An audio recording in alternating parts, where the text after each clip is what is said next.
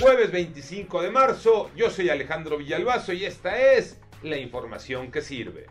Se reaviva el fuego del infierno. Vientos que rebasan los 90 kilómetros por hora le dan fuerza al incendio forestal en la Sierra Madre.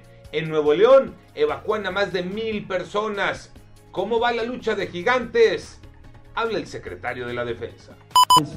Las hectáreas que han sido afectadas, 3.000 en Coahuila, 3.100 en Nuevo León.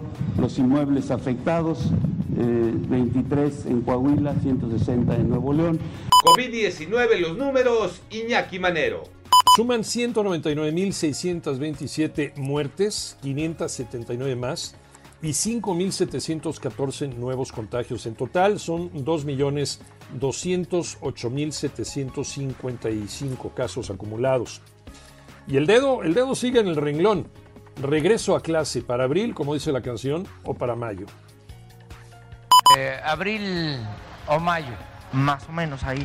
Empezamos eh, desde abril, este, en el caso de Campeche, y vamos a ir avanzando. México caminando en el preolímpico, Tocayo Cervantes.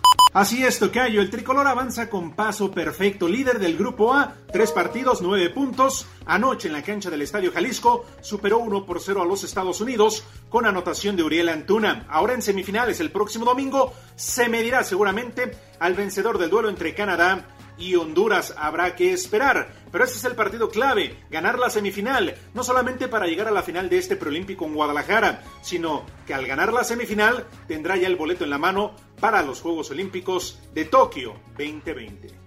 Yo soy Alejandro Villalbazo y nos escuchamos como todos los días de 6 a 10 de la mañana, 88.9 y en digital a través de iHeartRadio. Pásenla bien, muy bien, donde quiera que estén.